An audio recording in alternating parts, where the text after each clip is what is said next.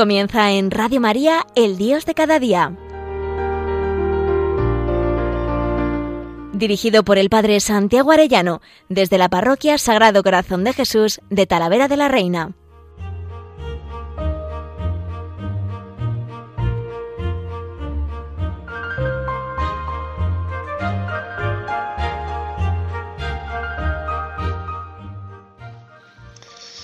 Muy queridos oyentes de Radio María, muy queridos amigos todos, qué gusto un lunes más con todos ustedes. Hoy quisiera hablar de la maravilla que son los ángeles de la guarda, estas personas entrañables, angélicas, espíritus puros, que nos ayudan.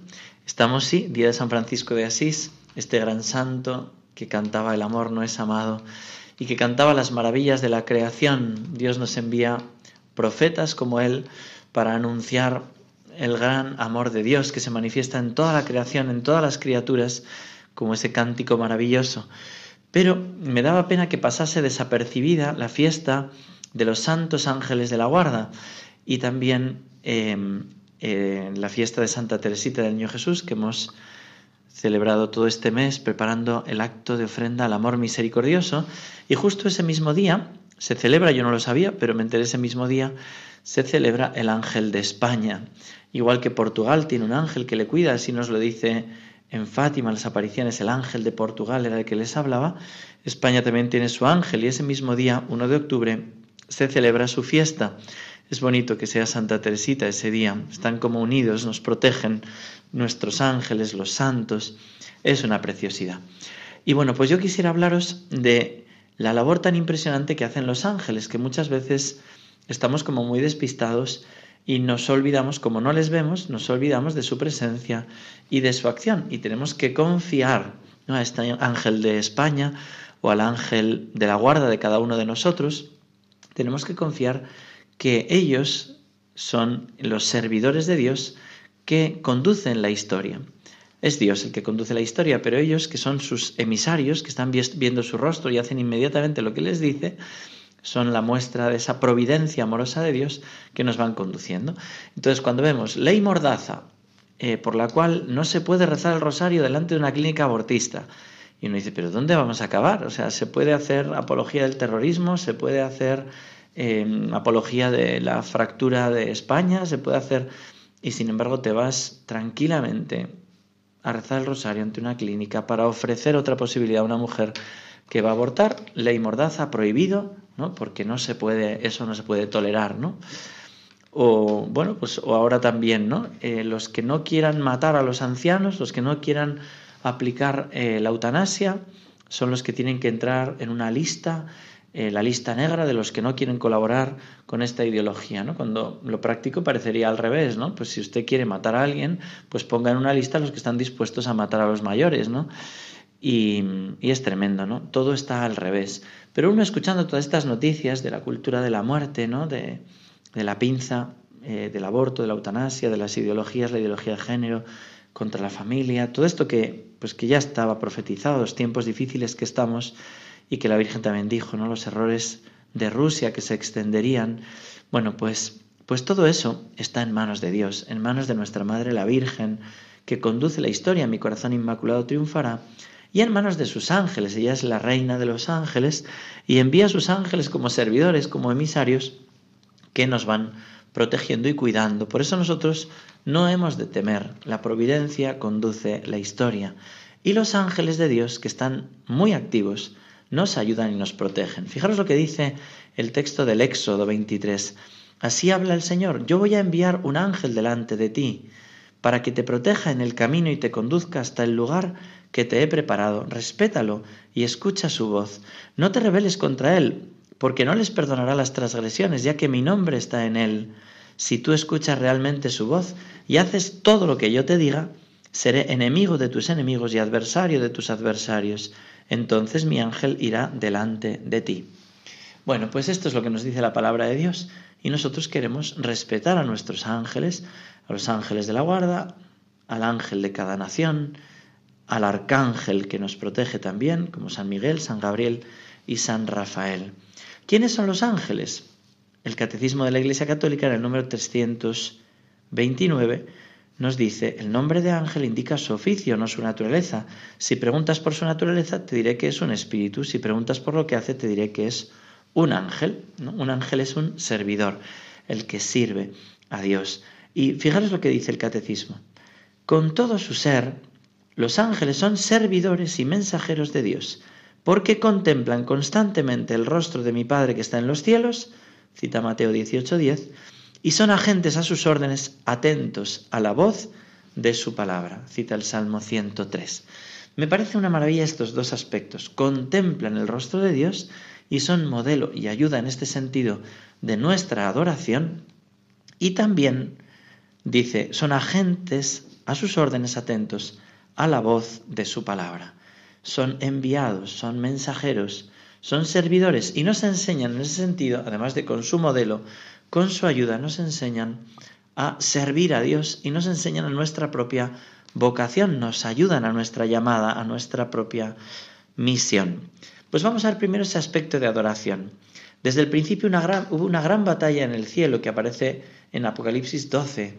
El dragón luchó contra San Miguel y no pudo. San Miguel que dice, Quid sicut Deus, Micael, ¿quién como Dios? Nadie como Dios. ¿A qué nos lleva? A adorarle. No hay nadie como Él. Qué grande es Dios, qué bueno es Dios. Nos lleva a esa adoración. Pero Satanás no quiso adorar a un Dios que se hace hombre, que es más pequeño que un ángel. Los hombres somos seres más imperfectos, más débiles que los ángeles. Y Luzbel, Satanás, no quiso adorar a un Dios que se hace niño y se rebeló contra él. Dice Apocalipsis, se entabló una batalla en el cielo. Miguel y sus ángeles combatieron con el dragón. También el dragón y sus ángeles combatieron, pero no prevalecieron y no hubo ya en el cielo lugar para ellos. Fue arrojado el gran dragón, la serpiente antigua, el llamado diablo y Satanás, el seductor del orbe entero. Él sabe que le queda poco tiempo y está continuamente tratando de combatirnos. Pero San Miguel está continuamente defendiéndonos y también el ángel de la guarda. Fijaros que es muy hermoso como al beato Bernardo de Hoyos cuenta su biógrafo, dice, después de comulgar, se le mostró a Bernardo una multitud de ángeles entre quienes vio y conoció al capitán de todos ellos, San Miguel Arcángel. Este príncipe supremo le dijo, sé muy devoto mío, pues yo sujeté al demonio para que con mi favor y amparo le sujetes tú. Te agradezco la preparación que has hecho para celebrar mi día, y en señal de agradecimiento te prometo que no serás vencido en las tentaciones de desamparo que te esperan, ni jamás serás vencido en la tentación contra la pureza. Vengo como el príncipe de los ángeles a traer el don de la castidad, y con ella, aunque en adelante padezcas las imaginaciones de los demonios que levantan los demonios, estate cierto de que nunca llegarás a pecar. Fijaros qué hermoso, cómo San Miguel hace vencer la tentación contra la desesperanza en medio de este mundo que fácilmente con las noticias que llegan, ¿no? Pues parece que nos, nos manipulan, ¿no? Salía también ahora, pues las declaraciones de la conferencia episcopal hablando y defendiendo pues una carta que ha escrito el Papa sobre México, ¿no? Pues ya todos los medios ahí manipulando y qué difícil es escuchar la voz del Papa, ¿no? Siempre es manipularle. Qué difícil es escuchar la voz de Cristo. Bueno, pues uno podría desesperar. Pues San Miguel sale en defensa de la desesperanza y nos sostiene y él saca adelante siempre la verdad. Y lo mismo, para contemplar a Dios hace falta la pureza, porque si tenemos los ojos llenos de ese barro de pornografía, no podemos ver a Dios. Dice el Señor, los limpios de corazón verán a Dios. Por eso San Miguel nos ayuda en la contemplación, en la adoración, para crecer interiormente en espíritu de adoración y alabanza. El Señor mismo se declaró a Bernardo de Hoyos y le dijo, ¿sabes por qué te muestro mis ángeles? Le dijo el Señor, para que entiendas que debes habitar más con ellos en el cielo que con los hombres en la tierra entonces Bernardo tuvo la visión del príncipe de los ángeles adorando el Santísimo Sacramento e imprimió en su espíritu actos de profundísima humildad. Y cuenta Bernardo, viendo la reverencia que a un San Miguel Supremo Serafín tenía a su majestad en el Santísimo Sacramento, que había de hacer una cosa tan vil e ingrata criatura como yo. No era posible, no, que aunque son grandes mis maldades, no me humillase delante de tan gran grandeza. Qué hermoso es contemplar esto que vio, ¿no? Nosotros por la imaginación, él porque lo vio, al arcángel San Miguel postrado adorando el Santísimo Sacramento. Y nosotros igual, ¿cómo tenemos que estar ante el Señor. Fijaros que hay muchas escalas de ángeles, ¿no? Eh, todas las jerarquías de los ángeles se nos habla a partir de Dionisio el Areopagita, este padre de la iglesia. La iglesia dividió en nueve coros los ángeles, dependiendo de su función y aproximación al trono de Dios. Son como jerarquías. Y los más altos son los serafines, querubines y tronos. Después están las dominaciones, las virtudes y las potestades. Y por último, los principados, los arcángeles y los ángeles.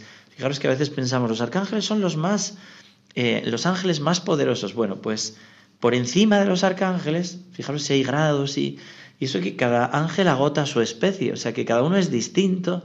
Es una maravilla la creación de Dios. Bueno, pues los más altos son los serafines. Serafín indica amor ardiente. Aparecen en Isaías 6, 1, 3. El año de la muerte del rey Ocías yo vi al Señor sentado en un trono elevado y excelso, y las orlas de su manto llenaban el templo. Unos serafines estaban de pie por encima de él. Cada uno tenía seis alas. Con dos se cubría el rostro, con dos se cubrían los pies y con dos volaban. Y uno gritaba hacia el otro, Santo, Santo, Santo el Señor de los ejércitos. Toda la tierra está llena de su gloria. Su misión, la misión de estos serafines, es vivir en la eterna alabanza de Dios. Son ministros de Dios que pregonan día y noche su santidad ante el trono del Altísimo. Son los que están más cerca de Él. Serafines contemplando a Dios y alabándole. Y encargándose de nuestra alabanza, que nosotros también alabemos a Dios. Y fijaros los querubines. Querubín quiere decir en asirio los más altos o benditos. Aparecen en Génesis 3:24. Después de expulsar al hombre, puso al oriente del jardín del Edén a los querubines y la llama de la espada zigzagueante para custodiar el acceso al árbol de la vida. También aparece la descripción en Ezequiel 1:4-5. Dice, yo miré y vi un viento huracanado que venía del norte y una gran nube con un fuego fulgurante y un resplandor en torno de ella y de adentro, de en medio del fuego, salía una claridad como del electro. En medio del fuego vi la figura de cuatro seres vivientes que por su aspecto parecían hombres. Aparecían también formando el trono de Dios del arca de la alianza. Harás dos querubines cincelados en oro para dos extremos del propiciatorio, dice el Éxodo 25. Y estaban bordados en los tapices de la tienda. Su misión es seguir la gloria de Dios donde quiera que, que vaya es el segundo círculo que está más cerca de Dios, justo después de los serafines. Pudiéramos compararlos a los escoltas de Dios. Su representación de toro, león, águila y hombre dan la impresión de gran fuerza, así como la espada zigzagueante con que custodian el árbol de la vida del paraíso. Son ángeles de fuego que aman inmensamente a Dios, ¿no? A veces se les representa así como gordos y con las dos alitas ¿no? en el cuello, así como, bueno, pero fijaros que son los más grandes, se les representa como niños, a los arcángeles más bien son como hombres fuertes, ¿no? con alas, ¿no? pues son espíritus, son modos de representar, ¿verdad? Pero fijaros que ojalá tuviéramos algo de serafines y de querubines, ¿no? de esa contemplación y de ese amor tan grande cerca de Dios, que ellos nos enseñan y nosotros tenemos que pedir que se nos conceda a nosotros vivir también así, ¿no? Los ángeles, los arcángeles, ¿no? Que los ángeles son, digamos, en la escala de los seres de los más pequeños, ¿no? En el Apocalipsis 19:10 dice, caí a sus pies porque hay un ángel hablando para adorarlo, al ángel que hablaba. Dice, pero él me dijo, no lo hagas yo soy como tú y como tus hermanos que mantienen el testimonio de Jesús. Solo a Dios has de adorar. Fijaros que en estos tiempos en que se habla mucho de los ángeles, pero que muchas veces está detrás la New Age y parecen una especie de amuletos esos ángeles que nos van a solucionar todo y a veces se presentan también como divinidades. No, solo a Dios hay que adorar. Y los ángeles nos llevan a la alabanza y a la adoración divina. Así se ve también en el ángel de Fátima, que es una preciosidad como el ángel les enseña a decir, Dios mío, yo creo, adoro, espero y te amo, y te pido perdón por los que no creen, no adoran, no esperan y no te aman. Y a la vez lo que están diciendo los ángeles es a los niños y a nosotros, rezad así, los corazones de Jesús y de María están atentos a la voz de vuestras súplicas. Rezad, rezad mucho, los corazones de Jesús y de María tienen sobre vosotros designios de misericordia. Es maravilloso como los ángeles nos llevan a orar y nos llevan a adorar. Dios mío, yo creo, adoro, espero y te amo. Y es lo primero que yo os quería decir. Hemos tenido este fin de semana un retiro de Maús, de Maús Mujeres de la Parroquia del Sagrado Corazón de Talavera. Una vez más, un gozo. Y se experimenta, vaya que sí, la acción de los ángeles. Hay uno de los cantos que se suele cantar en Emaús que dice así, invocando a los ángeles. Si sientes un murmullo muy cerca para recibir todas tus oraciones y llevarlas al cielo. Así, abre el corazón y comienza a alabar el gozo del cielo todo sobre el altar. Hay un ángel llegando y bendición en tus manos. Hay ángeles volando en este lugar, en medio del pueblo y junto bajando en todas las direcciones. No sé si la iglesia subió o si el cielo bajó y sé que está lleno de ángeles de Dios, porque el mismo Dios está aquí. Es maravilloso porque efectivamente donde está Dios, tenemos la custodia expuesta, están los ángeles adorándole y enseñándonos a adorar. Y la otra cosa que quería decir brevemente es que los ángeles nos ayudan a nuestra propia vocación, nos ayudan a nuestra misión y tenemos que pedirlo. Ellos nos alientan, nos animan, nos protegen y nos enseñan nuestra propia misión, nos ayudan, ¿no? Fijaos lo que leíamos del catecismo, con todo su ser los ángeles son servidores y mensajeros de Dios, porque contemplan constantemente el rostro de mi Padre que está en los cielos. Son agentes de sus órdenes, atentos a la voz de su palabra, agentes de sus órdenes. En cuanto Dios dice algo, los ángeles lo ejecutan, van rápidamente a llevar a cabo esa misión. En el capítulo 1 de San Lucas vemos a Gabriel anunciando a Zacarías y también a Gabriel anunciando a María, es su vocación. También en el capítulo 1 de San Mateo, en el versículo 20, este año de San José, se nos dice que el ángel del Señor dijo a José, José hijo de David, no temas recibir a María, y tú pondrás el nombre a Jesús. Es maravilloso cómo el ángel ayuda a la vocación de San José y de la Virgen María. También en el número 333 se nos dice de los ángeles que son ellos quienes evangelizan, anunciando la buena nueva de la encarnación y de la resurrección de Cristo, con ocasión de la segunda venida de Cristo anunciada por los ángeles. Estos estarán presentes al servicio del juicio. Es curioso cómo ellos nos meten en nuestra propia vocación. El ángel de la guarda, a Santa Gema Galgani, que es una maravilla. ¿Qué relación tiene esta santa con su ángel de la guarda? ¿Cómo le ayuda en tantos momentos? ¿no? Cómo ella le va enseñando a orar, que veíamos antes, ¿no? Le dice, oye, esa es la manera de estar en la capilla. Y le corregía, ¿no? También le protegía contra las tentaciones. Ella cuenta que se le aparecía el demonio como insinuante contra la impureza, y entonces ella se tenía que ir a dormir y le decía a su ángel de la guarda, oye, yo tengo que obedecer, tengo que irme a dormir. Anda, vigila todo ese bicho, que yo tengo sueño. Y dice que el ángel hacía como si tuviera él también sueño. dice, yo también me quiero ir a dormir. Y ella decía, pero los ángeles no duermen, no necesitan dormir. Y dice que se reía el ángel, ¿no? Los ángeles se ríen, los ángeles lloran. Y el ángel fue el que en cierta ocasión le presentó dos coronas, una de flores y una de espinas, pidiéndole que escogiera ella lo cuenta. Me pareció ver a mi ángel de la guarda que tenía en la mano dos coronas, una de espinas tejida a modo de gorro y la otra de blanquísimos lirios. La primera vista me causó como siempre un poco de miedo, pero luego me dio alegría. Adoramos juntos la infinita majestad de Dios y gritamos Viva Jesús. Luego mostrándome las dos coronas me preguntó cuál quería. Yo no quería responder, pero él insistió diciendo que era él quien lo mandaba e hizo la oferta la ofrenda de mí al Eterno Padre, diciendo que me olvidase aquella noche de mí misma para pensar solo en los pecadores.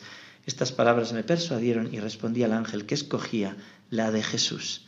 Me presentó la de espinas y me la puso en la cabeza. Qué impresionante, ¿verdad? Como los ángeles también nos muestran esa vocación a compadecer con Cristo. Los ángeles nos van llevando para que no huyamos de la cruz. También al padre eh, Bernardo de Hoyos, Beato Bernardo de Hoyos, dice que le dio el ángel a conocer que San Miguel era el encargado de extender la devoción al culto del culto al corazón de Cristo.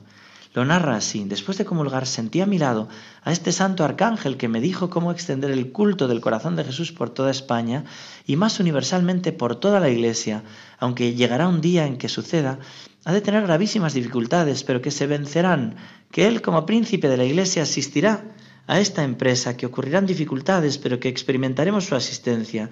Después de esto se me mostró aquel divino corazón de Jesús todo arrojando llamas de amor. Fijaros como San Miguel es el que ayuda también a extender este culto al corazón de Cristo. Cuenta Bernardo de Hoyos, nuestro glorioso protector San Miguel, me certificó de nuevo estar el encargado de la causa del corazón de Jesús, como de uno de los mayores negocios de la gloria de Dios y utilidad de la Iglesia, que en toda la sucesión de los siglos se ha tramado desde que el mundo es mundo, porque es una alta idea de aquel gran Dios que habiendo socorrido al género humano por medio de la encarnación y pasión de su amado Hijo Jesucristo, quiere se logren sus frutos más copiosamente que hasta aquí, por medio del amor del mismo Dios hombre Cristo Jesús, el cual se ha de avivar grandemente hasta el fin del mundo, por los maravillosos progresos que ha de ir haciendo sin cesar entre mil oposiciones la devoción al corazón adorable de nuestro amable Salvador. Este misterio escondido a los siglos, este sacramento manifiesto nuevamente al mundo, este designio formado desde la eternidad en la mente divina a favor de los hombres y descubierto ahora la Iglesia es uno de los que, por decirlo así, se llevan las atenciones de un Dios cuidadoso de nuestro bien y de la gloria del Salvador. Pero para que ésta sea mayor obra y salga más primorosa, permite que haya oposiciones y son voces que publican ser este asunto todo la mano del muy alto que saldrá con la suya. Así se explicó el arcángel San Miguel al beato Bernardo de Hoyos. Qué maravilla ver la acción de los ángeles. También es muy bonito cómo lo cuenta el Padre Pío, que él veía a su ángel desde niño, desde niño, lo veía allí ayudándole continuamente. Dice que veía a veces a su director espiritual vestido de demonio y que hasta que no venía su ángel no se iba. Pedía la ayuda de su ángel y se iba ese demonio disfrazado de esta manera, ¿no? Tan tremenda, ¿no? Vestido pues de bondad, pero le estaba engañando. Y luego cuando lo contaba a su director espiritual, decía, entonces llega un muchacho joven con los pies desnudos, hace la señal de la cruz y el sacerdote desaparece al instante, ese demonio.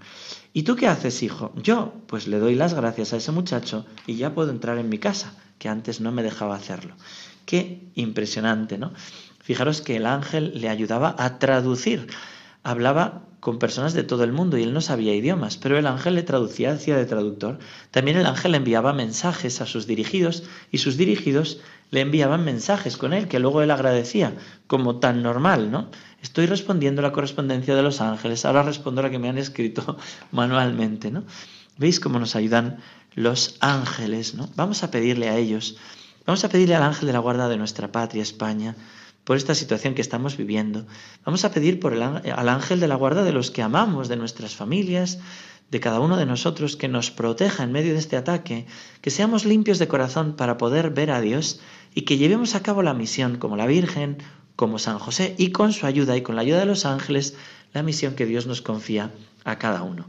Que Dios os bendiga a todos, queridos amigos, queridos oyentes de Radio María, y hasta pronto.